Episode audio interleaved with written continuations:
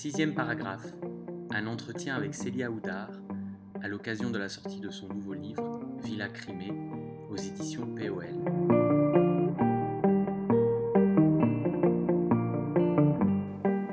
Ceci est la description subjective d'un ensemble architectural, une somme de matériaux, de gestes et de savoir-faire, en même temps qu'une série de visions, de fictions, un collage, une succession de récits intriqués et divers qui peut présenter les aspects d'un capharnaüm.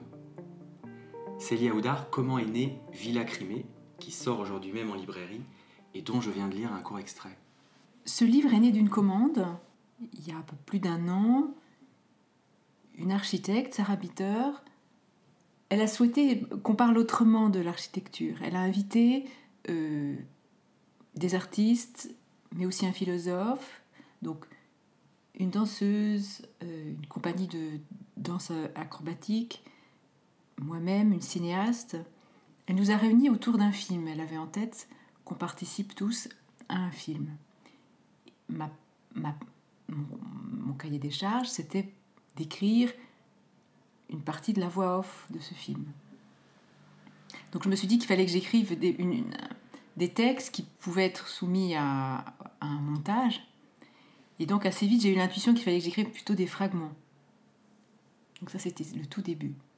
Et puis je, donc j'ai demandé à, visiter donc ce, ce, bâtiment, ces bâtiments, puisqu'il s'agit d'un ensemble de bâtiments autour d'une cour pavée, qui sont des logements sociaux et des ateliers d'artistes. Ce qui en soi est un geste assez rare aussi de, de, que se côtoient euh, euh, des architectures euh, vouées à, qui avaient des vocations différentes, mais dans un même geste, comme ça, au sein d'un même projet. Alors c'est assez émouvant parce que euh, il n'y a pas très longtemps, euh, Paul Ochatowski-Laurence m'avait, à qui j'avais fait lire des textes d'ordre poétique, m'avait passé commande d'un recueil de poésie que j'ai jamais euh, écrit en fait. Mais j'avais senti de sa part une invitation, presque une, il m'encourageait à peut-être explorer d'autres formes, tout en, tout en attendant mes romans euh, comme il savait le faire avec une impatience et une mais aussi parce que de toute façon de la maison tout entière le, était pour moi une invitation à explorer tout court la littérature puisque moi je suis une grande lectrice de poésie et de tas d'autres choses que de théâtre et c'est vrai que la maison POL accueille des formes très diverses exigeante toujours, aventureuse. Et, et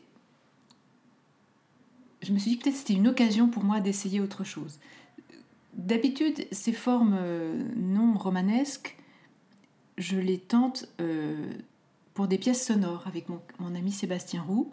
Quand nous travaillons en duo, j'écris des, des, des, fragments euh, articulés, mais des fragments j'essaie des choses qui ne sont pas spécialement dans mes romans, en tout cas d'un point de vue formel.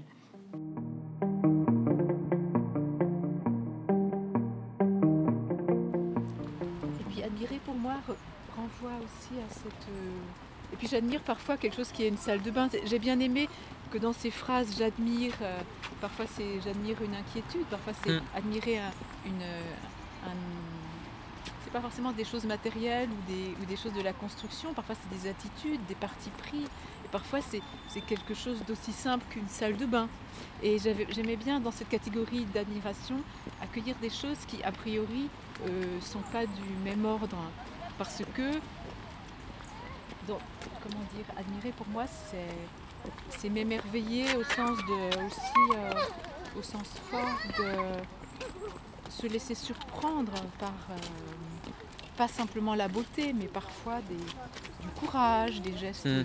francs, des risques, euh, des choses qui me surprennent au sens large. Donc ça, ça c'est presque comme des principes pour moi d'écrit, des, des, points de départ pour l'écriture, y compris de la fiction, c'est d'être surprise. Et je pense que c'est des choses qui me viennent aussi de mon goût pour euh, la philosophie et, et peut-être que le début de l'attitude philosophe, c'est d'être étonné. Hein, et, je, pense que l'écriture, pour moi, procède aussi un peu de, cette même attitude de se laisser surprendre par le monde, y compris dans sa, dans ce qu'il a d'absurde, dans ce qu'il a de... Voilà, pas que par sa beauté. Et les merveilles du monde, c'est pour moi un peu toujours ça la question, c'est ce qui nous surprend et parfois nous désarçonne. Hein, Alors, bien sûr, j'ai pensé à Pérec, même si euh, je l'avoue, je n'ai lu qu'après coup euh, La vie mode d'emploi, mais euh, on me l'avait tellement raconté que j'en connaissais le principe par cœur. mais vous voyez, c'est drôle. Bon, je l'ai, lu et j'ai été très impressionnée par ce roman, mais j'y ai quand même pensé sans l'avoir lu au moment où j'ai lu Villa Crimée, aussi parce que Pérec est quelqu'un qui, voilà, à travers des, choix formels très forts, a réussi à investir de manière très sensible tous ces projets. Et, donc voilà, j'ai pensé à j'ai pensé à cette coupe comme ça euh, mm. d'immeubles et de cette, euh, ce travail de, de proche et de lointain, de vie, en l'occurrence imaginaire, d'habitants. Voilà la longue route Crimée. Je me suis beaucoup amusée comme justement euh, la, manière surréaliste de relever les enseignes des boutiques euh, qui parlent aussi de l'ambiance. Parfois c'est drôle. C'est des jeux de mots un peu nuls, mais c'est bien, moi j'adore. Coiffeur visagiste foufou. Voilà. Il se trouve que c'est dans, mon quartier c'est rue de Crimée. Euh, ça a éveillé en moi, euh, il y a eu de l'écho, de la curiosité pour euh, ce, coin de Paris que je connais et qu'en même temps je ne connaissais pas si bien que ça parce qu'en faisant des recherches j'ai découvert des tas de choses qui m'ont passionné, le passé industriel, la présence de, de studios de cinéma, mais de, qui, qui vraiment date des débuts de la Gaumont, notamment, des choses comme ça. Cette découverte de ce site était aussi l'occasion pour moi de, de, faire comme des coups de sonde dans l'histoire de, de, ce quartier. Euh, donc que certaines de ces fenêtres allaient accueillir euh, aussi euh, des choses plus documentaires, historiques, et que très vite j'ai compris que le, le, le ce qui m'intéressait, c'est de, de mettre en regard de la fiction et une chose documentaire.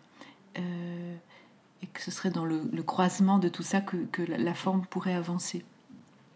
Et puis, chemin faisant, et c'est vraiment le cas de le dire parce que j'ai beaucoup arpenté le quartier, notamment cette longue rue de Crimée, euh, quelque chose de très naturel a surgi et qui est assez nouveau, euh, que là encore j'avais réservé à des textes tout à fait annexes et non, non romanesques et non publiés surtout. j'ai écrit certains fragments à la première personne parce que le fait d'écrire in situ, euh, voilà, comme, un, comme quelqu'un qui ferait des esquisses, qui prendrait des notes, qui ferait des, des relevés, on peut dire, euh, ça m'engageait tellement, euh, j'allais dire physiquement, d'un point de vue sensoriel, qu'au fond, je, ne pouvais pas faire autre chose que dire je par moment, et inviter, y compris mon carnet, le support de mes notes, et là encore, c'est là la magie surprenante des commandes qu'on croit euh, comme ça très justement loin de soi et qui en fait peut-être parfois vous ramène à des choses centrales, parfois même très intimes. Je suis aperçu que la question du logement, de chez soi, d'habiter, euh, éveillait en moi des échos euh, qui d'ailleurs sont pas forcément tous que j'ai pas que j'ai pas forcément dévoilés hmm. totalement, mais que ça avait que dans mon enfance, j'ai eu, plus, on peut dire, plusieurs maisons, euh, et que c'était quelque chose de, de, je ne sais pas si c'est pas résolu, mais de, c'est quelque chose en moi euh, qui éveille un écho très profond. Et la question du toit, du confort, d'être chez soi, de, de s'arrêter quelque part, de tout d'un coup, c'était très, ça me, ça me, ça me touchait au-delà de ce que je pouvais imaginer. Et donc, euh, bah, c'est vrai que j'ai mené aussi une enquête ou essayé de faire un peu le point, on va dire même d'un point de vue social et politique, sur hmm. aujourd'hui les, les mal logés, euh, la question du confort, de la décence, de, et c'est comme si j'avais ouvert comme ça des, justement des tas de, des tas de dossiers euh, très, très une actualité, enfin, des, des, enjeux très, très puissants qui, à travers euh, cette histoire, la mienne et, celle de, de, pas, de mon temps, hein, de ma, ville et de mon temps, j'avais envie de, que tout ça y soit. Alors, c'est à la fois, j'ai voulu que qu'il y ait tous ces, toutes ces résonances, tout en restant dans une forme assez repérable, euh, qu'on ouvre voilà comme un calendrier de l'Avent, des fenêtres petit à petit, et que tout ça y soit, et, et qu'une forme chorale se dégage de toutes ces voix-là, euh, des voix contemporaines, euh, Orwell que je, que je découvrais à peu près au même moment, en tout cas des textes presque d'anthropologie sur la décence et à travers des textes de, de, Bruce Bégou. Il y a beaucoup de, textes qui, qui, sont souterrains. Je n'ai pas forcément toujours fait apparaître des, hmm. mes lectures, mais, mais ça a été l'occasion de, tas de, lectures très, très nourrissantes pour moi. Euh, donc la question de la décence ordinaire, du beau pour tous, c'est des choses qui en fait me passionnent et me, sont l'occasion pour moi aussi de faire le point comme, citoyenne sur voilà, mes, contemporains, les politiques actuelles. Euh, Paris bouge énormément et il ne faudrait pas lâcher euh, euh, toutes ces questions-là et les, laisser euh, justement aux entrepreneurs, aux bailleurs sociaux.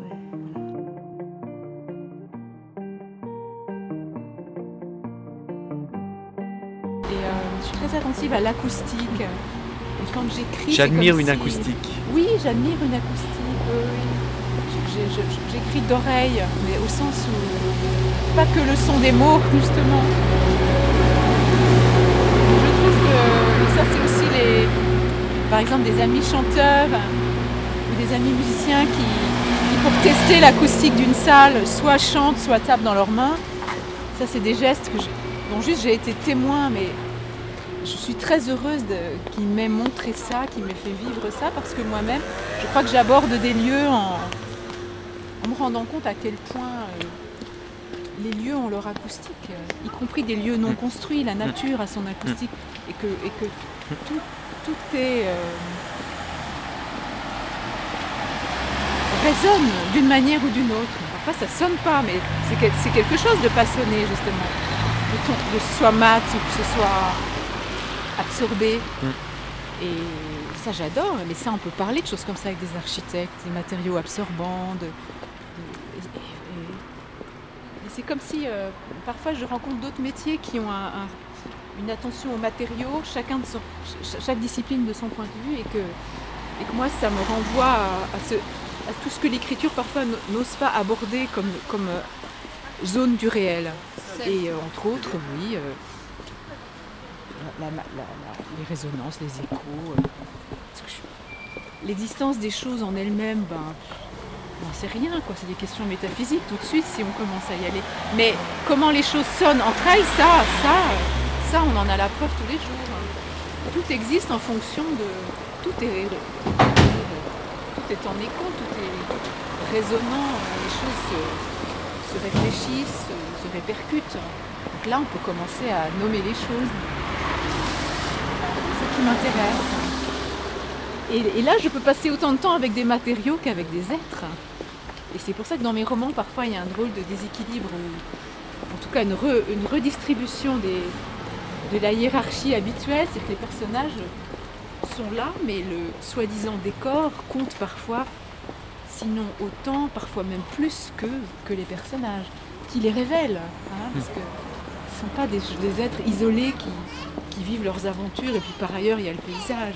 Parfois, j'ai l'impression de ça dans certains textes je crois tellement que la vie est, une interpénétration de tout ça que les gens du quartier euh, sont marqués par leur quartier comme le quartier est marqué par la présence des êtres. Et c'est ça qui me fascine. Sarah, l'architecte du 168 rue de Crimée, vous a confié des documents d'archives mhm. euh, qui m'ont sans doute guidé dans l'élaboration euh, de son projet. De quelle nature sont ces documents et qu'est-ce qu'ils disent sur euh, l'ensemble architectural qui, au moment où vous écrivez, euh, est en cours de construction? Alors, Sarah Bitter, donc du cabinet de l'agence METEC, m'a confié ses plans d'architecte, qui étaient des. Alors, qui sont, qui sont pour moi des choses plastiquement, je trouvais très belles à, observer. C'est pour ça aussi que j'ai proposé à l'éditeur qu'on en, qu'on en reproduise une partie en pensant aussi à, au geste de Pérec comme un, plan de coupe qu'on puisse circuler avec le regard dans, dans, avec les codes de l'architecte et de l'architecture, qui sont des, des, traits comme ça. Et parfois, il y a des. Alors, c'est pas le cas sur les plans qu'on a, qu'on a, qu'on a gardés, mais dans ceux que j'ai consultés, parfois, on voyait apparaître, par exemple, un fauteuil mais évidemment complètement imaginaire, mais pour donner une idée des proportions et tout ça. Et ça, c'est des choses qui m'ont qui m'ont fait qui m'ont fait rêver, qui m'ont amusé, parce que c'était presque le début de la fiction, quoi, de la vie des gens. Et sur les plans comme ça, il y a des choses stylisées, des ça, je trouve ça très drôle. Et hum, alors j'ai consulté ça pour comprendre un peu la logique aussi de, de la construction, et puis parce que c'était des dessins dans lesquels mon imaginaire pouvait se promener. J'ai consulté des. Elle m'a transmis des photos de chantier, et notamment des photos du moment de la démolition, puisque donc il y a des éléments qui ont été démolis, des, moments des, des, éléments. Quand on entre dans cet endroit, on a d'abord une façade de bâtiment faubourien. Ben, cette, cette partie-là a été, comme on dit, restructurée. Donc elle a été évidée totalement. Ça, c'est des gestes qui m'ont beaucoup impressionné, ne serait-ce qu'en photo, et que j'ai tout de suite relié à des, moi, des choses que j'avais en tête qui étaient plutôt des, des notamment, je, cite Gordon Matta Clark, des, des, références pour moi de, d'histoire de, l'art, qui sont des gestes comme ça de percée, hein, d'ouverture. De... Alors j'ai pensé à ça. Puis j'ai pensé aussi à moi, pour moi tout de suite, et, j'ai même une espèce de sensibilité particulière à ça. C'est vrai que, que les démolitions me font penser à des, à des bon, je dire, au désastre de la guerre, pour parler vite. Euh, et qui ont pu être eux-mêmes photographiés. Hein, et je pensais notamment à Kappa. Euh, c'est des, photos euh, du ghetto de Varsovie qui, pour moi, sont, arrivent vite quand je vois des, des, champs de ruines en photo. Plus récemment, il y avait Alep. Enfin bon, hélas, mm. c'est toujours d'actualité tout ça. Mais donc j'ai aussi laissé surgir des associations comme ça, parfois même un peu rapides, en voyant ces photos, mais ça a été très fort pour moi. On y voyait aussi des premiers gestes de les, certains relevés, certains coups de bombe qui simplement relevaient par exemple la présence de plomb sur, euh, euh, sur des murs, euh, qui parlent aussi de toute une époque voilà, on, fait très attention maintenant à tout ça. voilà, donc c'est les voilà, sorte de les, préparatifs, les, débuts de chantier, ça c'est les choses auxquelles j'ai pu avoir accès par des photos et j'ai choisi dans le texte, là aussi en, faisant un travail comme ça de d'antériorité à, mes visites, j'ai accueilli des, étapes que je n'ai pas vues, mais que je n'ai vues qu'en photo. Et puis, et puis j'ai eu accès aussi à des, des, des photocopies de, du cadastre et des, et des on peut dire à des éléments historiques euh, sur le, la, bah, qu'est-ce qu'il y avait au 19e siècle à cet endroit Voilà, ça c'est vraiment c'était presque l'archéologie du lieu et c'était très, alors c'était les fondations au sens de, de voilà, tout simplement euh, des éléments historiques que j'ai aussi laissé affleurer comme des, comme des éléments un peu fantomatiques euh, et qui d'un point de vue visuel ou acoustique ont fait apparaître des chevaux, des bruits de, des bruits de sabots, des, voilà, des, des présences de métiers des métiers que je ne pouvais pas euh, soupçonner et qui, et qui viennent aussi euh, euh, comme, par, comme ça, comme, comme un film, comme un, une pellicule comme ça, fantomatique, venait peupler cette, ce bâtiment que qui, qui, était encore vide. Mais en fait, voilà, des, comme l'esprit des lieux, les esprits du lieu ressurgissaient à travers juste la description de euh, de l'époque. Et, c'est vrai qu'au 19e, tout simplement, le vocabulaire qu'on utilisait pour nommer euh, rien que les, chambres où accoucher ou les, ou les cuisines, tout ça, c'était en soi un vrai voyage euh, linguistique aussi.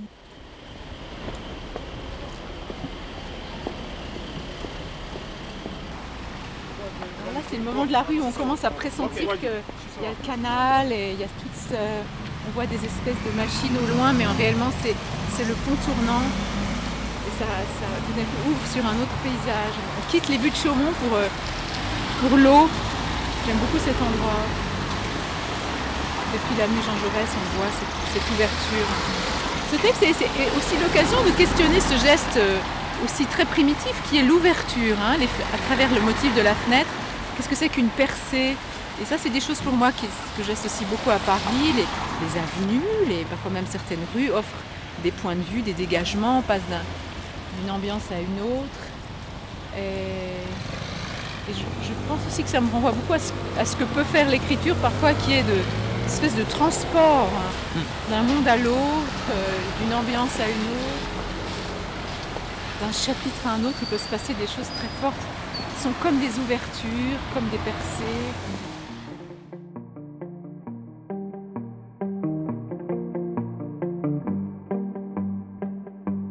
J'ai toujours l'impression de composer avec des matériaux anciens, je me suis même un peu identifiée dans tous ces termes de restructurer l'ancien. Je me dis, bah oui, bah, écrire aussi, c'est restructurer l'ancien. Construire du neuf aussi, mais peut-être faire dialoguer de l'ancien restructuré et du neuf. Et c'est une façon, je trouve, je trouve ça très honnête de nommer ça euh, euh, comme ça. Et ça, parfois, ça me libère, moi, d'emprunter des termes techniques d'autres métiers pour parler de, de ce qu'on fabrique, nous, hein, et c'est le cas de le dire, ce qu'on fabrique euh, en littérature. Non pas que je, je, veuille à tout prix mettre en avant le, le, le, côté artisan de... Évidemment, il y a de ça dans le fait d'écrire euh, artiste et artisan, mais en tout cas, euh, artisan de quoi? De restructuration et de construction de neuf. ça me permet, en, on va dire, en prenant presque du, en m'inspirant de, de, de, ce vocabulaire d'architecture, assumer le fait de, de, de construire euh, à la fois toutes pièces, de transformer, de déplacer des matériaux anciens, et aussi le fait de... Comment dire De se lancer dans des formes, tout de suite, dès les fondations de quelque chose, dès le début de...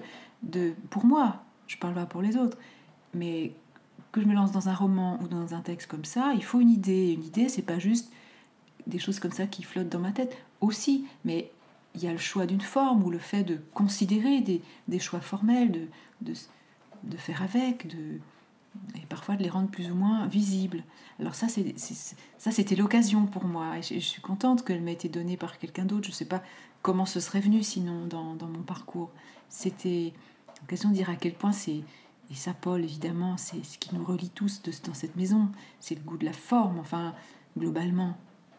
Et il s'est beaucoup exprimé là-dessus euh, ces derniers temps, d'ailleurs, Paul. Étrangement. Mais c'est comme ça. En tout cas, ça lui tenait à cœur, et puis c'est pas, c'était pas nouveau, ça. Mais il s'est pas mal exprimé ces dernières années. Euh, et j'étais très, très sensible à ça, finalement. On n'en parle pas tant que ça en littérature. Mmh. On est parfois, en tout cas, dans, dans les interviews, dans peut-être nous-mêmes, ce qu'on c'est comme si on avait peur d'aborder des questions formelles, mais elles sont là tout le temps, normalement. C'est drôle parce qu'il y a une semaine, je suis venue faire des prises de son au même endroit avec mon ami Sébastien Roux pour finir notre pièce sonore d'après Vie de la Crimée. C'est donc une espèce de nouvelle lecture hein, de ce texte pour ce festival Ritournelle euh, qui aura lieu à Bordeaux. Et, euh, euh, Mi-novembre, hein, c'est ça. ça. oui. Et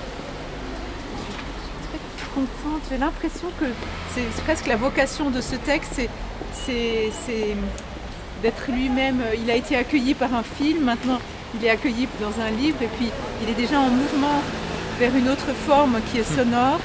Euh, c'est vraiment un endroit à habiter. Euh, et comment viennent les images? Je pense notamment à une image tout un monde lointain. Euh, quand j'ai lu cette phrase, d'un seul coup, j'ai vu le personnage, mm. euh, la comparaison entre le bracelet sur le bras de, mm. la, vieille dame, oui. et comme un oiseau bagué, qui, dit tellement de choses. C'est une image qui est à la fois extrêmement précise, qui, dit énormément sur un personnage mm. avec très peu de mots. Et d'un seul coup, euh, comment vient une image comme ça? Bah, Parfois, ça vient d'une chose que, comme on dit, se faire une réflexion. Euh, dans la vie, c'est-à-dire il, euh, alors en l'occurrence, euh, je, crois que j'avais vu des photos. De, alors c'est parfois c'est de l'art contemporain. Je crois que j'avais vu des photos, un espèce de reportage un peu cruel d'ailleurs sur euh, des vernissages d'expos d'art contemporain, notamment à Bâle, à la foire de Bâle. il y avait eu toute une série comme ça de gros plans sur des mains de collectionneurs et tout ça, et notamment de vieilles dames collectionneurs. Et il y avait comme ça des voilà, c'est des mains, des mains, des mains âgées, donc qui à la fois touchantes et, et, et, mm. et pleines d'or ou de, ou de, ou de plutôt de bijoux sophistiqués. Euh. Et je, je, sais que je pense que ça vient de là, par exemple. Euh, ces photos m'avaient à la fois émue, elles étaient, elles étaient, euh, oui, à la fois féroces et, et pleines d'humanité. Et il y avait une espèce comme ça de saisie de, de de, différents éléments sensibles et aussi sociétaux et aussi économiques et tout. Ça, c'était comme ça une, c'était très fort. Et je me dis mais pour parfois être aussi fort que ça, il faut y aller quoi. Et je me dis probablement cette vision là avait eu en moi un effet de d'émotion. Et je me dis ah, c'est ça. Il faut trouver cette justesse là. Si, voilà. Et à ce moment là. Euh, Gréco, peut-être j'avais envie qu'elle ait ces, mains-là, ces poignets euh, euh, avec ses bijoux comme ces, collectionneuses baloises, ou en tout cas, je, pense que c'est ça le trajet, par exemple. Et parfois, cette exigence-là, elle me vient d'autres disciplines, d'autres, d'une autre vision qui m'indique, euh, parfois, peut-être on peut, dans l'écriture, saisir aussi comme ça des choses par-delà bien et mal, par-delà la, question du réalisme, c'est quelque chose qui est comme un, instantané qui, est, qui fait mouche. quoi. C'est très beau de voir comment la vie a, pris, hein, comme cette herbe qui sort entre les pavés. Donc c'est délibéré, hein, vous voyez, il y a des endroits avec de la terre entre les pavés pour que l'herbe pousse. Et puis des endroits non. Et, ben c'est à l'image de tous ces appartements maintenant habités où il y a des plantes partout c'est drôle, moi je l'ai vu plutôt nu. J'avais moi-même placé des plantes dans, dans, mes éléments de fiction, et là c'est plus de la fiction, il y a réellement les arbres qui ont poussé, et les, plantes un peu partout. Alors voilà, cette ancienne imprimerie, c'était émouvant pour moi aussi d'écrire euh, un, texte pour un, endroit qui a été jadis une imprimerie. Euh, ça, ça m'a fait beaucoup rêver.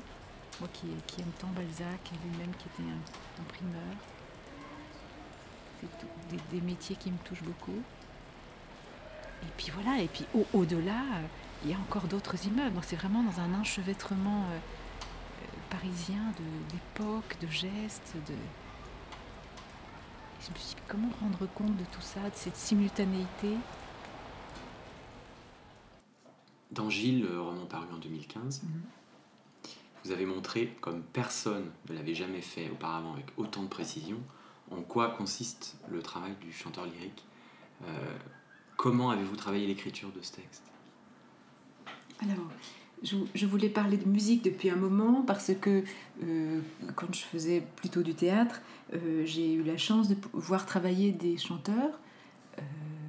et je m'étais dit que c'était très méconnu, que c'est vraiment l'antichambre de justement de l'opéra ou, ou du récital. C'est le moment où, où les chanteurs travaillent leur voix, euh, chauffent la voix ou, euh, travaillent leur, partition. je me disais, ah, j'aimerais beaucoup, parce que, euh, et pour l'expérience vocale, physique, mais aussi pour la relation entre, quand il y a un répétiteur ou un professeur, quels sont les mots qui font travailler la voix du chanteur?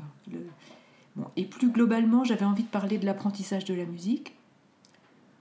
Je ne suis pas musicienne, mais j'ai beaucoup fréquenté des musiciens, notamment ma grand-mère était pianiste, sa sœur était violoncelliste. Elles ont été professeurs toutes les deux au conservatoire. C'était tout toute leur vie. Les élèves étaient comme la famille. Et ça, ça m'a toujours intriguée, enfant. Et ça m'a marqué à vie. Et quand je revois des musiciens, j'ai des amitiés comme ça fortes avec des musiciens, je, c'est des vies différentes. Et c'est assez méconnu. Et je me dis, ah, peut-être j'aimerais en faire quelque chose, raconter un peu comment et en évitant en même temps certains clichés. Alors déjà, je me suis un peu documentée. Euh, j'ai écouté ou regardé des masterclass qui parfois sont édités en DVD, j'ai entendu des musiciens à la radio et puis surtout j'ai suivi euh, certains cours, euh, non pas comme chanteuse mais voilà comme témoin ou auditrice libre, je sais pas comment dire, des cours d'un ami ténor qui s'appelle François Rougier qui a bien voulu, voilà, donc on peut dire que c'était pas vraiment un modèle, mais c'est quand même ça a été une source très précieuse. D'autre part, je me suis intéressée sur, ma, sur la voix, même si c'est pas une voix de chanteuse, mais depuis que j'écris, je me demande toujours ce qui se dépose de ma voix dans les mots que j'écris. Quel est ce lien mystérieux entre la voix et l'écriture? Parce que quand j'aime certains auteurs, il me semble entendre quelque chose d'une voix. Même si quand je les entends à la radio ou même dans des vieux enregistrements, c'est encore autre chose. Mais quelque chose du corps et de la voix, il me semble. Je n'ai pas trouvé autre chose que ce mot-là, la voix se dépose. Et ce roman était l'occasion pour moi de carrément y aller, c'est-à-dire que la voix soit le sujet. Puisque quelque chose de notre voix se dépose dans les mots, il me semble, que c'est mystérieux, alors qu'est-ce que c'est que la voix aussi euh, et comment, on est, comment directement écrire sur la voix? Voilà, comme si j'avais, puisque la voix se dégage des textes, euh, comment, si, on a, si c'est, le sujet c'est la voix elle-même, je vais peut-être m'approcher de ce mystère, le, essayer de nommer un peu. Euh, ça me passionne. La voix humaine est un, reste après ce roman un, un grand mystère, mais je me dis, les romans sont aussi des lieux pour moi où accueillir des choses très mystérieuse, très... Euh, on n'y pense même plus tellement c'est tous les jours, tout le temps, on parle, et bien justement, c'est complètement euh, vertigineux quand on y pense. Tout ce que ça met en, en œuvre, euh, c'est fou. Et, et évidemment, c'est quand même l'origine de la littérature, l'oralité.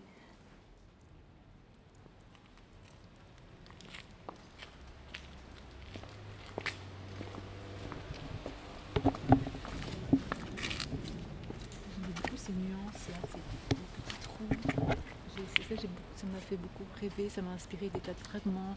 Le, cuivre percé, eh ben, qui crée tout d'un coup de la transparence. Ça m'a inspiré euh, bah, à la fois le passage des abeilles, puisque c'était comme des alvéoles, et puis, une femme de l'autre côté qui est, de, ces deux côtés, euh, de placer des, comme des expériences de, perception, euh, le point de vue de l'abeille et puis le point de vue d'une femme qui serait derrière, et puis qui verrait tout à travers ces petits trous qui lui font penser à, un tableau euh, de Sigmar Polke, euh, comme ça où il y a des ronds comme ça, plus abstraits. voilà, je me suis vraiment placée, où j'ai placé des personnages, ou des, des, présences, ou des animaux, ou des insectes, de part et d'autre, parfois de certaines parois, qui, juste pour les, les révéler, pour les, les faire voir. Nulla dies sine linea, pas un jour sans une ligne. Alors, il est 15h25. Avez-vous déjà écrit aujourd'hui et quoi? Ben non, non, non. Non, j'ai pas écrit. Je suis toute. Euh, en fait, je, je, suis dans. C'est des jours très particuliers. C'est aujourd'hui que, paraît. Euh, que, que. Comment on dit Est en librairie de Villa Crimée. Euh, ça crée une émotion très particulière et. Non, j'ai pour l'instant rien écrit. Peut-être en fin de journée, je, je, reprendrai un, travail en cours, euh, une commande pour un peintre. Mais non, j'ai vaqué à d'autres choses. J'ai vu des amis, et puis je savais qu'on se verrait. J'y ai pensé, mais non, non, il m'arrive de. Alors, je, pense à mes travaux en cours, mais j'écris pas tous les jours forcément. Merci beaucoup à Célia Oudard. Merci beaucoup aux éditions POL. À très bientôt pour un prochain podcast.